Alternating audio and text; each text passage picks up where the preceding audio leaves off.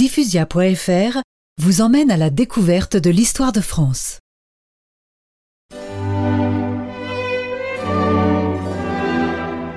Les Français, cependant, n'étaient pas si cruels.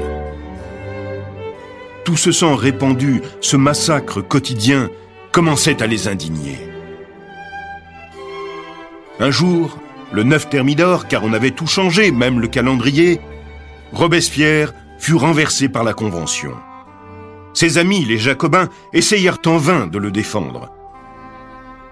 Atteint d'un coup de feu au visage, il fut conduit tout sanglant à la guillotine, où il avait envoyé tant de Français. La terreur était finie. Mais la révolution ne l'était pas encore.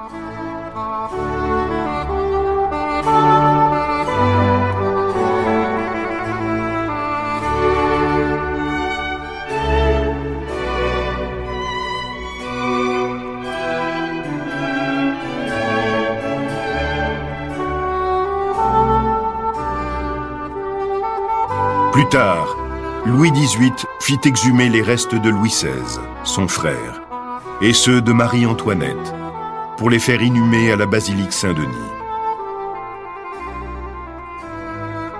C'était le 21 janvier 1815.